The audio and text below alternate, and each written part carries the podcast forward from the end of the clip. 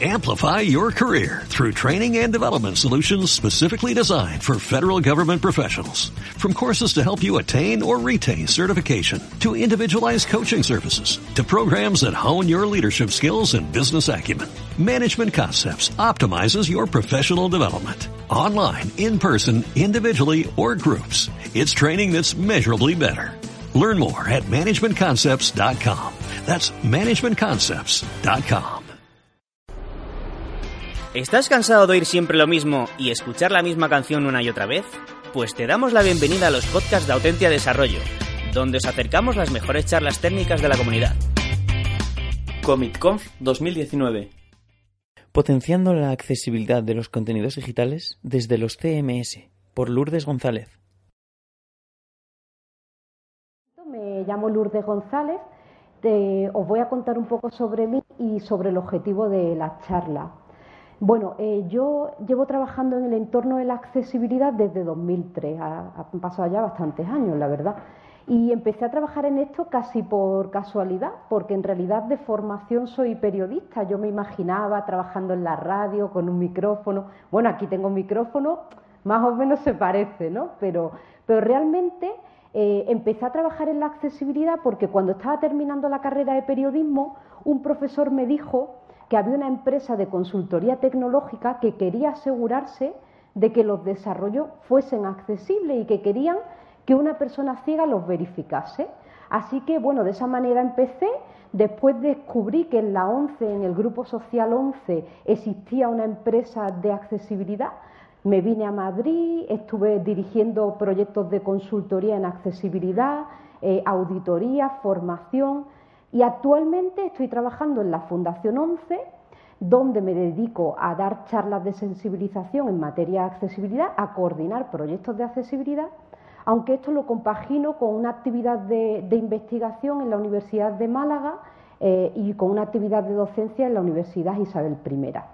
¿Por qué os cuento todo esto? Porque al final lo que he aprendido en estos años es que siempre he hablado de accesibilidad a personas como vosotros, personas que venís del sector TIC, pero luego las barreras de accesibilidad las cometen en muchos casos personas que no tienen perfil tecnológico, es decir, personas que como yo, pues en su día estudié periodismo, personas que han estudiado para ser docentes y que hoy día se están enfrentando, pues por ejemplo, a ser profesores virtuales, a ser ciberperiodistas y al final de una manera o de otra están elaborando contenidos digitales sin que nadie les haya hablado de la accesibilidad.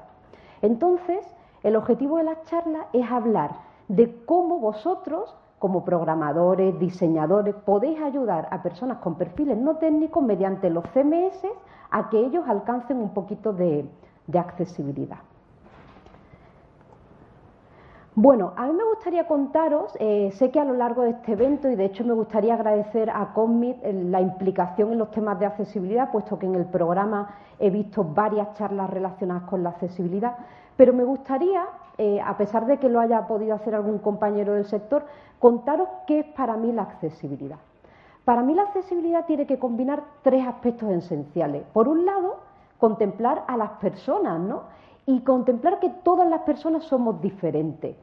Un tema, un, mito que me gustaría romper es que la accesibilidad no es para las personas ciegas. Sé que este evento es un mal ejemplo, no mal ejemplo de que se esté haciendo mal, sino de que quizá os quedéis con la idea de que por el hecho de que Juanjo imparta una charla de accesibilidad, Ramón, yo, que somos tres personas, además los tres con discapacidad visual, puede parecer que la accesibilidad es para nosotros. Y efectivamente es para nosotros, pero no solo para nosotros. También la accesibilidad tiene que contemplar la diversidad tecnológica. Y eso seguro que si os habéis enfrentado muchos de vosotros a conectaros a una página web y por el hecho de utilizar un navegador diferente al que ha pensado el programador de la web, no se veía bien el contenido y eso también es accesibilidad. E incluso la accesibilidad también es el contexto. Es decir, en una situación de ruido, si por ejemplo estáis en una cafetería y hay un partido de fútbol y no os estáis enterando lo que dice el comentarista, si ese canal eh, o esa, en esa emisora se activan los subtítulos, vosotros vais a recibir de una forma alternativa ese contenido de forma accesible. Por esto Un poco la idea que me gustaría transmitiros es que la accesibilidad es para todos, no es solo para Juanjo, para Ramón, para mí y demás. Eh, importante también que tengamos en cuenta que hay productos de apoyo que cubren esa parte de la accesibilidad. Yo tengo aquí un auricular que me está leyendo el contenido de la presentación PowerPoint que estoy utilizando. Es decir, en mi equipo yo ya me he encargado de instalar un programa, un software lector de pantalla que hace lo que yo no puedo hacer, que es leer la pantalla. Pero lógicamente, para que este programa funcione bien, las personas tenemos que hacer otro esfuerzo y el esfuerzo es que, por ejemplo, si yo me diseño el PowerPoint e inserto imágenes y no le pongo una descripción alternativa a esas imágenes, cuando mi lector de pantalla pase por encima, no me va a decir en qué consiste. Entonces, aunque yo tenga mi producto de apoyo, seguiré teniendo esa barrera. ¿no? También es importante que sepáis que por ley, eh, pues los sitios web de la Administración Pública en España y de grandes empresas y también las aplicaciones móviles de la Administración Pública, en unos plazos determinados, tienen que ser accesibles. Y tienen que ser accesibles y ese trabajo no solo depende de vosotros, sí que depende en gran medida de vosotros porque eh, vosotros sois los que programáis en gran medida los sistemas de gestión de contenido, las plantillas, todo el software que hay detrás para que se pueda conseguir esa accesibilidad. Pero aún haciendo ese trabajo, si luego la persona que publica los contenidos no tiene en cuenta unas pautas básicas, esa accesibilidad no se consigue. Por eso es importante que trabajemos en equipo y que pensemos en una accesibilidad de forma global. Y también es importante que sepáis eh, que para esto hay estándares y que el estándar vigente es el de las pautas de accesibilidad al contenido en la web 1.0, es decir, es un documento que nos explica qué tenemos que hacer para alcanzar esa accesibilidad y conseguirla de verdad. Eh, en esta idea global de, accesibilidad, me gustaría un poco resumir los objetivos de lo que os voy a contar. Eh, en lo que en lo que yo centro mi investigación es en determinar, de alguna manera, precisar las características que perfiles no técnicos, es decir, periodistas, documentalistas, profesores, tienen que aplicar para conseguir la accesibilidad. Pero para alcanzar ese objetivo tenemos que bajar un poco al detalle, ¿no? Y tenemos que ver un poco qué barreras de accesibilidad son las que solemos cometer cuando publicamos esos contenidos. También tenemos que ver cómo los CMS pueden ayudarnos a alcanzar esa accesibilidad. Y también tenemos que proponer barreras o proponer soluciones, mejor dicho, para solucionar esas barreras que son las más extendidas. Eh, yo me gustaría centrar mi, mi, charla ya desde luego en temas muy concretos, prácticos, en los que vamos a ir viendo esas barreras que se cometen con mayor frecuencia y vamos a ir viendo cómo con los CMS lo podemos solucionar. Pero antes de eso, me gustaría hacer un recorrido global por los diferentes perfiles de usuarios para demostraros de alguna manera que la accesibilidad no es solo para las personas ciegas. ¿no? Desde luego, es también para las personas ciegas y también para las personas con visión parcial. ¿Por qué? Porque la, ceguera es algo que, se evidencia, que se ve, ¿no? Y, y, se ve pues que yo interactúo con el ordenador de forma distinta y más o menos se puede llegar a entender que una persona ciega, si hay una imagen, no puede ver el contenido de esa imagen. Pero ¿qué pasa con las personas con visión parcial? Las personas con visión parcial en algunos casos lo, que, lo único que utilizan es un monitor más grande o utilizan un software que cambian el color de fondo con respecto al de la letra. Pues para ellos también hay que cuidar la accesibilidad y hay que cuidar el contraste, el uso de las fuentes que se utilizan.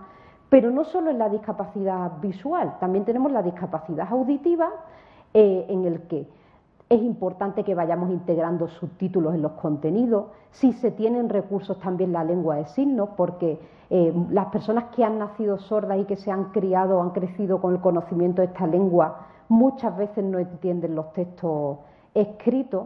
Las personas con hipoacusia, personas que escuchan parcialmente, necesitarán poder amplificar el, sonido. Eso se lo suele permitir el sistema operativo, pero si por ejemplo les ofrecemos contenido con mucho ruido de fondo, por muchos audífonos que tengan y muchos magnificadores de sonido, no van a poder determinar bien el, sonido que están escuchando.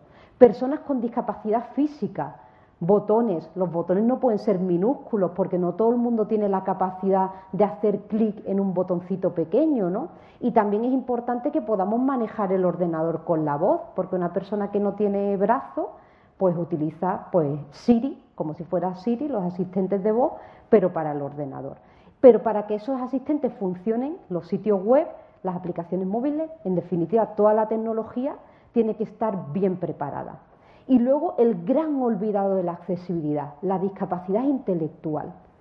Casi todo el mundo eh, es una discapacidad que pasa totalmente desapercibida, pero que sepáis que hay mucha gente con dificultades para moverse en una página web, para encontrar los contenidos, para entender el contenido que están leyendo y ahí desde la tecnología también tenemos que ayudarle y tenemos que ayudarle pues ofreciendo menús claros, ofreciendo buscadores, ofreciendo imágenes que ayuden a comprender los textos.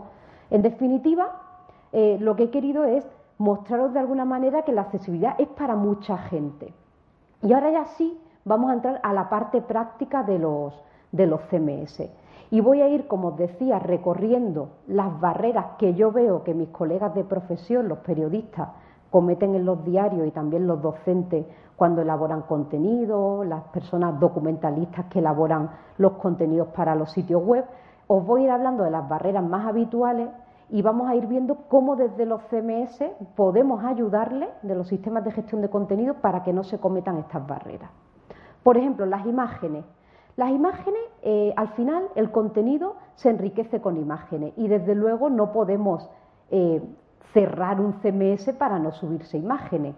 Lo que sí podemos hacer cuando programamos un CMS, cuando programamos una plantilla en la que estamos dejando un hueco eh, directamente para que la persona sin conocimientos técnicos suba una imagen, lo que sí podemos hacer es ofrecerle la funcionalidad de aportar un texto alternativo pero incluso la tecnología debe permitir que si no lo ha puesto, de alguna manera le digamos, seguro que esta imagen no necesita un texto alternativo para las personas que no los ven.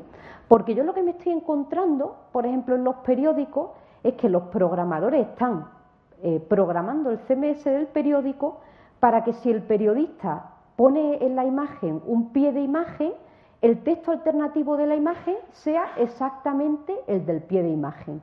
¿Qué provoca eso? Que mi lector de pantalla me duplica la información, me lee el texto alternativo de la foto y el pie que está justo debajo. Entonces, eh, el programador lo automatiza de alguna manera para ayudar al medio de comunicación, al sitio web a nivel global a cumplir con la accesibilidad, pero a mí como usuaria pues me están ocasionando una barrera que en este caso no es de, gran impacto, pero es una barrera que hace que yo navegue más lento. Además, muchas veces esa imagen aporta más información de la que se pone en el pie. Y entonces lo justo es que de alguna manera la persona ciega reciba esa información. Otro tema del que tenemos que advertir mediante el CMS es que no se suban imágenes con texto impreso. Sé que esto es muy difícil de controlar técnicamente, porque al final tendríamos que escanear, como quien dice, el contenido de la imagen, pasarle un OCR y ver si tiene o no tiene texto. Pero lo que sí podemos hacer mediante el CMS es advertir a la persona con perfiles no técnicos de que eso es una mala práctica, de que eso está mal. Bueno, vamos a los enlaces. Los enlaces también son muy importantes porque es el principal mecanismo de interacción con un sitio web. ¿Qué ocurre con los enlaces? Estáis viendo en, la pantalla un listado de enlaces tal y como los vemos las personas ciegas. Yo, si, no lo sabéis, os lo cuento. Cuando yo accedo a una página web, eh, mi lector de pantalla me ofrece una serie de atajos de teclado para yo ir a los elementos de la página que me interesan. Y hay una combinación del teclado que es Insert F7 que me permite extraer el listado de enlaces. Cuando yo hago eso, si por ejemplo quiero ir al enlace de contactar, le doy a la letra C y el lector de pantalla me lleva el foco al primer enlace que empiece por C, que puede ser contactar o puede ser otro. Pero de esta manera yo voy mucho más rápido. ¿Qué ocurre? Que si por ejemplo en el CMS se permiten enlaces del tipo de estos genéricos más info, pincha aquí. O sea, muchas veces, por ejemplo, se elaboran eh, plantillas de noticias eh, que se programan con un titular, con una entradilla y con un enlace bajo que pone más info. Pues al final se debería programar esa plantilla de forma que el enlace sea el titular de la noticia, porque de esa manera cuando yo saco el listado de enlaces voy a ver de forma clara eh, en qué consiste el enlace.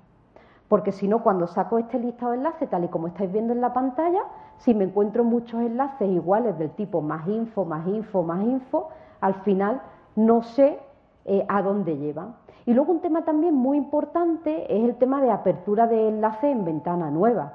Yo sé que hay sitios web en los que los programadores esta funcionalidad la anulan, a mí directamente tengo que deciros que me parece bien, pero si se permite, si se permite que el editor de contenido pueda eh, diferenciar o decidir si un enlace debe o no debe abrir en ventana nueva, lo que sí puede hacer el CMS es añadir esa información en el contenido en enlace, pues con un icono con texto alternativo donde ponga este enlace abre en ventana nueva. Es decir, que de alguna manera automaticemos esa barrera de accesibilidad que se genera cuando ponemos un enlace, lo abrimos en ventana nueva y no avisamos de este hecho al usuario. Porque, por ejemplo, una persona ciega que está navegando con el lector de pantalla o también una persona con discapacidad intelectual, cuando se le empiezan a abrir varias ventanas, pues acaba un poco confundido. Entonces, es un tema también importante que tenemos que controlar. Otro tema importante es el color. El color, y esto sí depende de la programación de las plantillas, es importante que se garantice que hay un buen contraste entre las letras del sitio web y el fondo. Y para eso hay una herramienta de Internet que se llama Contrast, Color Analyzer, que tú puedes pinchar en el fondo de la página, en la letra, y te dice si la ratio de colores es suficiente o no para alcanzar una accesibilidad óptima en cuanto al uso de colores. Entonces, a nivel de programación, es importante que cuando se definen plantillas, esto lo tengáis en cuenta. Y si dais la libertad a los editores de contenido de que en sus contenidos elijan eh, el color de la fuente, pues bueno, yo intentaría de alguna manera acotarlo por, por aquello de que puedan mantener la estética del sitio, pero si no, ofrecerle un conjunto, una parrilla de estilos predefinidos que ya de antemano cumplan con estos criterios de accesibilidad. Si queremos dejarles libertad absoluta, esta información hay que dársela, o bien mediante un libro de estilo, o bien mediante avisos en el CMS, pero la persona que edita los contenidos tiene que saber que eso es una mala práctica. Igual que es una mala práctica hacer uso semántico del color, que eso significa, por ejemplo, cuando se programa un formulario y se nos señalan los campos que tienen errores con el color rojo, hay personas que no ven el color rojo. Yo no lo veo, pero es que una persona con daltonismo tampoco lo ve. Entonces es importante que se señale con un distintivo que no sea de color, pues un asterisco, algún signo que de alguna manera marque que eso está marcado de rojo y que en este caso tiene error. Y eso también se hace mediante la programación. Es mm, pues labor de todo intentar que no se haga un uso semántico del color sin que exista alternativa, ¿no? Es muy importante. El tema del contenido audiovisual. Ahí sí que yo sé que los que seáis programadores me vais a decir, oye, yo si alguien carga un vídeo o coge un vídeo de YouTube y ese vídeo no es accesible, ahí yo poco puedo hacer. Bueno, estoy de acuerdo entre comillas. Es verdad que cuando se elaboran los vídeos, pues la persona que los elabora o que los selecciona tiene que ser consciente de que hay personas que no ven el contenido del vídeo y personas que no lo escuchan. Entonces, para quienes no lo vemos, necesitamos audiodescripción, que es una voz en off, que lo que hace es describirnos en los silencios del vídeo lo que está pasando, y una persona que no lo escucha, pues necesitará subtitulado.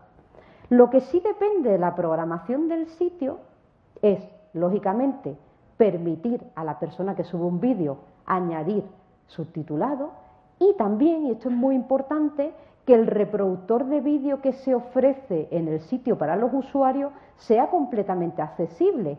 Porque si ese reproductor de vídeo no lo es, a mí ya me va a dar un poco igual que el vídeo sea accesible o que no lo sea, porque seguramente directamente ni pueda activar el botón para activar el, contenido audiovisual. Y luego hay una alternativa que a mí personalmente no me gusta, que es ofrecer una transcripción textual de ese vídeo. No me gusta, pero puede ser una alternativa que se ofrezca en el CMS para cuando haya alguien que tenga que subir un vídeo, que no tenga forma humana eh, de añadirle subtítulos, de añadirle audiodescripción. Bueno, pues al menos que se ofrezca un enlace para que quien lo necesite se descargue eh, la transcripción textual, la transcripción completa de, de ese vídeo. Pero ya os digo, el esfuerzo se tiene que hacer sobre todo en la accesibilidad del vídeo y en la accesibilidad del reproductor. Muy importante también que tengamos en cuenta el tema de las tablas de datos. Yo he estado analizando muchos CMS eh, pues de plataformas e-learning tipo Drupal, eh, CMS como los que podemos encontrar con WordPress, eh, con Moodle en e-learning, perdón, que he dicho Drupal, es decir, CMS genéricos como, como Drupal y como WordPress y plataformas e-learning como Moodle. ¿Y qué me encuentro? Que muchas veces la funcionalidad para que una persona integre una tabla no existe. Entonces, cuando esa funcionalidad no existe, eh, no podemos poner límite a la, persona que genera esos contenidos, que genera los contenidos. ¿Qué pasa? Que cuando hay una persona que se le mete en la cabeza que quiere una tabla en sus contenidos, si el CMS no le da la opción, coge, lo va a hacer en el Word o lo va a hacer con Photoshop, lo va a hacer con lo que sepa, va a coger y lo va a pegar en el CMS. Y eso es una gran barrera de accesibilidad, porque en muchos casos, si lo haces del Word y lo pega, te va a heredar mogollón de código incorrecto, y si lo meten como imagen, la persona ciega que use el lector de pantalla no lo va a ver. Entonces, importante que en el CMS se ofrezca la funcionalidad de integrar tabla. Y además, también importante que esa funcionalidad de integrar tabla esté correctamente programada para que las tablas que se generan sean accesibles. Porque no es suficiente con que cuando yo integro una tabla le diga que quiero una tabla de cinco columnas y tres filas, sino que de alguna manera tengo que indicarle al CMS cuáles de esas celdas tienen función de encabezado, porque si no se lo indico, cuando el lector de pantalla que es una persona ciega va navegando por la tabla, es incapaz de relacionarnos cada uno de los datos con los encabezados eh, con los que están relacionados. Eh, si hubiera que anular alguna funcionalidad, desde luego la que anularía es la opción de combinar celdas. Eh, cada vez que se diseña una tabla y se combinan celdas, casi siempre, no voy a decir siempre, porque quien sepa accesibilidad lo puede conseguir, casi siempre se están generando barreras de accesibilidad. Así que es mucho mejor ofrecer en el contenido varias tablas, pero más sencillas, a ofrecer una macro tabla muy compleja que para que tenga un diseño medio estético, pues nos dediquemos a combinar celdas. ¿no? Esto, como os digo, es muy importante porque además la información que generalmente se recoge en las tablas es compleja, son muchos datos y si no los programamos adecuadamente, pues una persona con discapacidad visual en este, en este caso pues no lo va a entender. También hay una parte muy importante. Yo estuve entrevistándome eh, en mi investigación, estoy haciendo mi tesis doctoral sobre accesibilidad de los medios de comunicación digitales y estuve entrevistándome con responsables de medios de comunicación, como es el país, eh, y ellos me, me dicen que al final aquí hay un eterno debate y es la persona que integra los contenidos tiene que saber HTML o no tiene que saber pues eh, es bueno que tenga unas nociones, pero desde luego los grandes medios de comunicación, las grandes corporaciones, limitan las funcionalidades para que sus trabajadores trabajen con el HTML. Si esto es así, es importante que los CMS ofrezcan variedad de elementos tipo y además estén semánticamente bien diseñados. Os pongo un ejemplo. En el periodismo, eh, cuando se publica una información, el titular suele ser el encabezado de nivel 1, eso sí que se suele programar bien en el CMS para que sea así, pero luego, conforme se desarrolla la noticia, se van poniendo ladillos, se van poniendo destacados, diferentes recursos para enriquecer el texto a nivel visual ¿no? y para llamar la atención del lector en determinados aspectos. Bueno, pues es importante que cuando en los CMS estáis dando la opción de integrar estos contenidos, esos contenidos estén semánticamente bien hechos, estén hechos con las etiquetas adecuadas. ¿Por qué? Porque muchas veces lo que me encuentro es que el titular es un H1, pero luego ponen un destacado y el lector de pantalla me lo lee como un nivel de encabezado 4.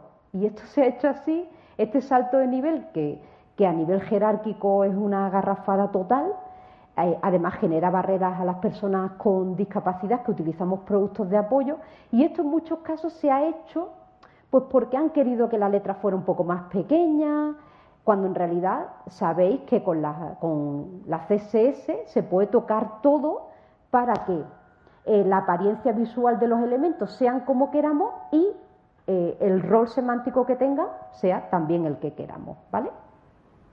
Bueno, importante también en este aspecto, pues eso, que tengamos en cuenta que se respeten las jerarquías en los niveles de encabezado, Importante también el tema de los párrafos.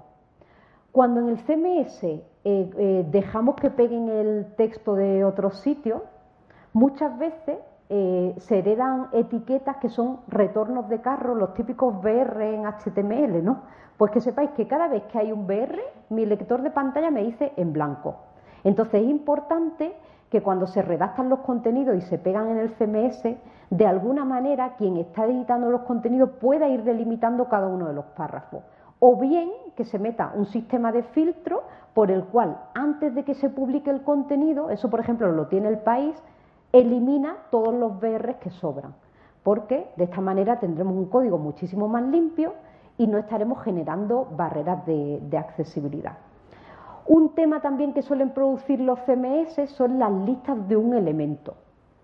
Hay veces que no tenemos más remedio porque en los CMS, eh, claro, cuando nosotros, por ejemplo, creamos un sistema de publicación de titulares, eh, aparecen a lo mejor todos los titulares integrados dentro de una lista en HTML, pero cuando empezamos a construir el sitio, si solo hay un titular, es una lista de un elemento. Bueno, pues que sepáis que eso sabemos que puede ocurrir pero hay veces que lo que ocurre es que si tenemos una lista de 10 titulares o de 10 enlaces, en vez de tener una lista de 10 elementos, tenemos 10 listas de un elemento. Y eso sí es un problema, porque a mí mi lector de pantalla, que me los chiva todo, él eh, no solo me lee el texto alternativo de las imágenes, sino que me dice el valor que tienen cada una de las etiquetas. Y cada vez que paso por, por una lista, me dice lista de tantos elementos. Me avisa de si están anidadas o no están anidadas, me avisa de todo. Entonces es importante que construyamos el código adecuadamente porque si no, a mí en este caso me está transmitiendo una información que es incorrecta. Es importante también eh, el tema del fragmento en otros idiomas. Vosotros habéis visto en el Word que, por ejemplo, si escribimos texto integramos un fragmento de un idioma, eh, por ejemplo, tenemos un documento en español e integramos un fragmento de texto en inglés, si en el Word no marcamos ese fragmento de texto como inglés, nos lo da todo como faltas de ortografía. Entonces, muchas veces lo marcamos, vamos marcando los idiomas precisamente para eso, para que no nos vaya saltando lo de la falta de ortografía. Pero esto tiene implicaciones mayores. Tiene implicaciones mayores porque los lectores de pantalla ajustan la voz del lector de pantalla, la síntesis de voz, al idioma. Es decir, si yo me encuentro un texto en inglés eh, que dice My name is Lourdes, si no está marcado eh, con ese idioma, me dice Mi name is Lourdes. Entonces, bueno, puede ser un poco molesto, ¿no? Por eso es importante que cuando eh, ofrecemos eh, o programamos un CMS para que alguien lo use, además de definir el idioma en las plantillas, el idioma global, también demos la opción a quien edita los contenidos a que marque fragmentos en otros idiomas e indique el idioma, porque no todo el mundo sabe que hay, hay una etiqueta que se llama LAN donde podemos ponerle el idioma, porque eso ya es HTML y como os decía, la mayoría de la gente que edita contenido en Internet, por suerte o por desgracia, pues no sabe HTML, ¿no? Y bueno, importante también pues que tengamos en cuenta, bueno, no lo he dicho, eh, o lo vuelvo a la diapositiva anterior, eh, la imagen que, que mostraba en esta diapositiva es un listado de los encabezados de una página web.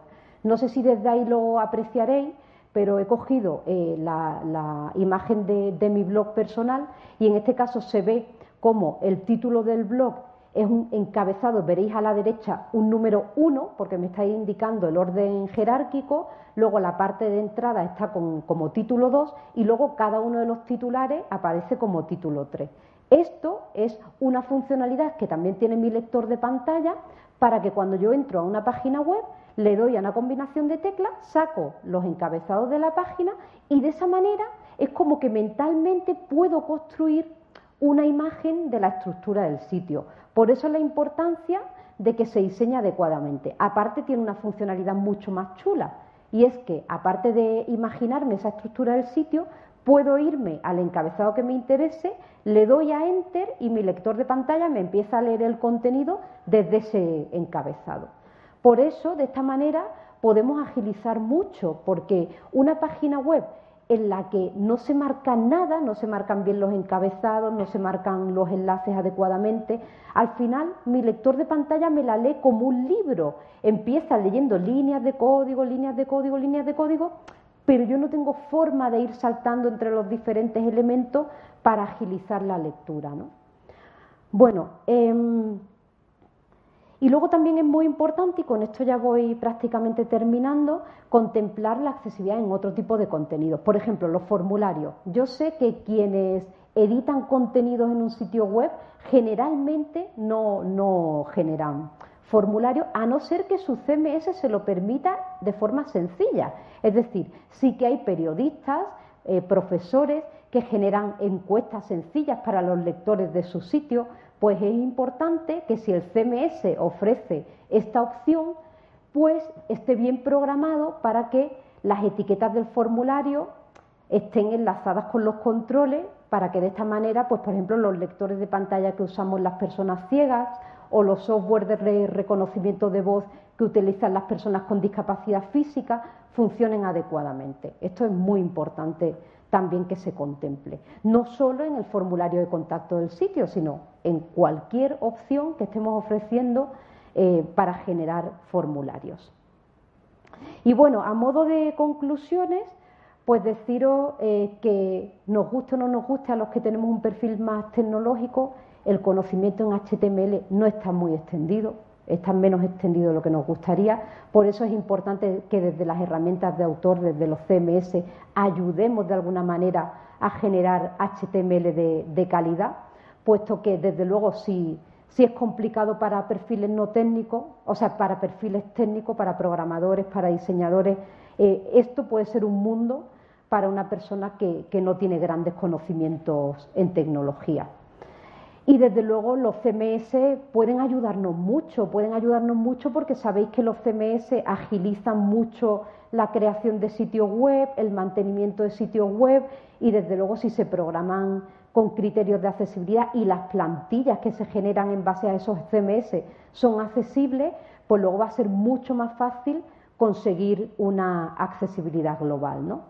Y bueno, yo por, por mi parte, daros las gracias, os dejo mis datos de contacto, mi, correo lgperea.uma.es o lgperea.fundacion11.es, donde queráis, y mi usuario en Twitter, eh, arroba lgperea. De todas formas, eh, si tenéis alguna pregunta, pues estoy a vuestra disposición. Muchas gracias.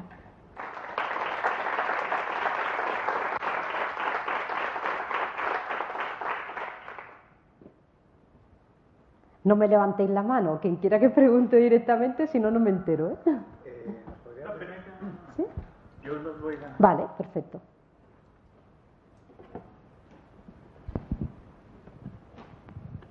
¿Nos podrías decir un poco qué programas usáis, qué software sería bueno usar para detectar estos errores que nos has estado comentando? Sí, a ver, eh, hay herramientas automáticas que ayudan a identificar algunas barreras, ¿no? Eh, en Internet eh, hay, a poco que pongas validador automático de accesibilidad hay mucho. Desde luego, la mejor forma de detectarlo, aparte de con estas herramientas, por, ejemplo, el propio W3C eh, tiene validadores de código y demás, ¿no? Pero yo aconsejo a los que seáis un poco más atrevidos a empezar a utilizar eh, los productos de apoyo que utilizamos las personas con discapacidad. Yo en concreto, por ejemplo, utilizo tres. Hay uno que se llama JAWS, otro que se llama NVDA, ambos son para Windows. NVDA es gratuito eh, y además funciona muy bien y podéis empezar a interactuar con él. Y luego, eh, de cara a dispositivos móviles, que también es importante chequearlo, pues está VoiceOver, que también está para los Mac eh, y para los iPhone, eh, y luego el Talkback para, para Android. El resto de plataformas tampoco ofrecen muchas garantías en cuanto a accesibilidad de estos productos de apoyo, ¿no? Entonces, con que se pruebe Windows, Mac, un iPhone y Android es más que suficiente. Eh, sí que os digo que quienes os, atreváis a utilizar estos productos de apoyo tenéis que tener un poco de paciencia, puesto que el modo de interacción cambia completamente. Yo, yo, por ejemplo, tengo aquí el ordenador y yo no utilizo el ratón, todo lo hago con el teclado. Pero, por ejemplo, en el manual de NVDA viene qué combinaciones de teclas se pueden utilizar para leer el contenido por párrafos, por mm, líneas.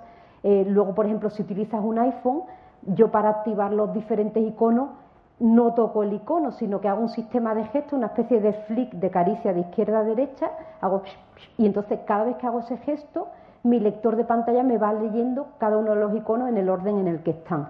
Y cuando quiero activarlo, hago clac, clac, doble clic en cualquier parte de la pantalla y se activa.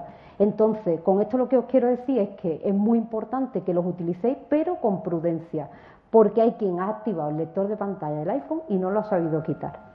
De hecho, hay algunos ciegos traviesos, entre los que nos encontramos algunos en la sala, que hemos ido a tiendas, hemos activado el voiceover, luego se ha quedado allí y el propio dependiente de la tienda no ha sabido quitarlo, ¿no? Entonces, bueno, eso, que los uséis pero con prudencia. Muchas gracias. Y luego, muy importante, integrar en los equipos de accesibilidad pues a perfiles expertos, ¿no? Que os puedan ayudar que hay mucha gente con y sin discapacidad que sabe del tema y mucha gente con discapacidad deseando trabajar, o sea que es un sector en crecimiento, ¿no? Eh, muchas gracias. Eh, gracias Lourdes por, por, la charla muy, muy didáctica eh, y muy interesante justo lo que dices de tener que formar a personas que no están trabajando directamente en los CMS. una pregunta que al final has dejado así un poco, una cosa dejado un poco en el aire, me gustaría que comentaras sobre ella. Eh, contenidos eh, en redes, de redes sociales incrustados en los CMS eh, o de otras fuentes, que cada vez está más de moda, sobre todo en medios de comunicación, incrustar mapas de carto, gráficos con GraphViz, todo tipo de contenidos, de lo que antiguamente se llaman mashups, voy a sonar un poco viejuno.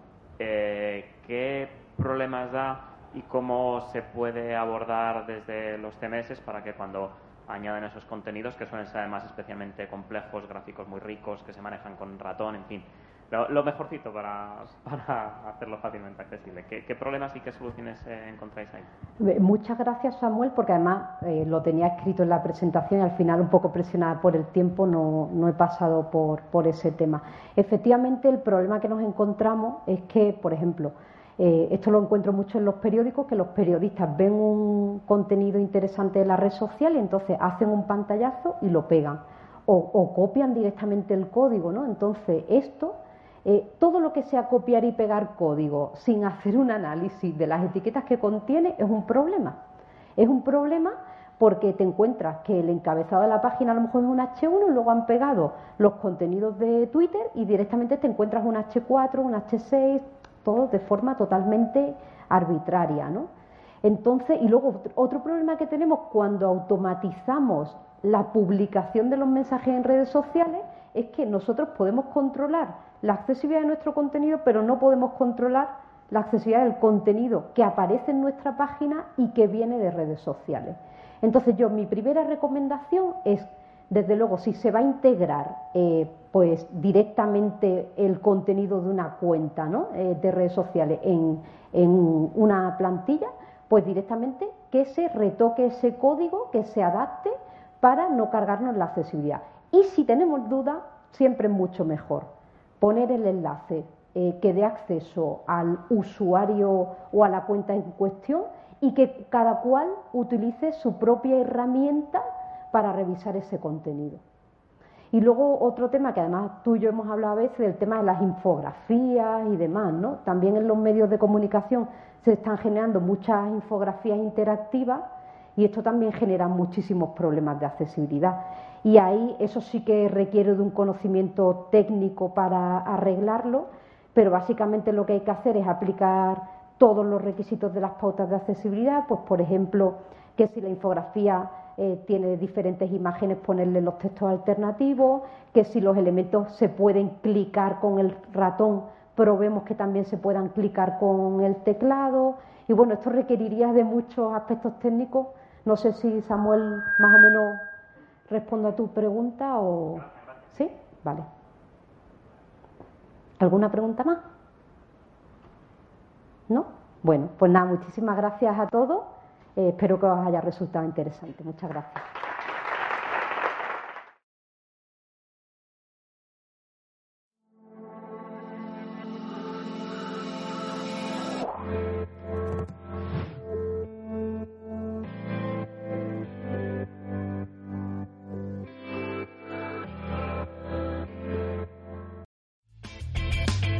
Si te ha gustado el podcast y quieres estar a la última en tecnología, suscríbete a nuestro canal de iVoox y escúchanos donde quieras. Para más información, autentia.com. Amplify your career through training and development solutions specifically designed for federal government professionals. From courses to help you attain or retain certification, to individualized coaching services, to programs that hone your leadership skills and business acumen, Management Concepts optimizes your professional development. Online, in person, individually, or groups. It's training that's measurably better. Learn more at managementconcepts.com. That's managementconcepts.com.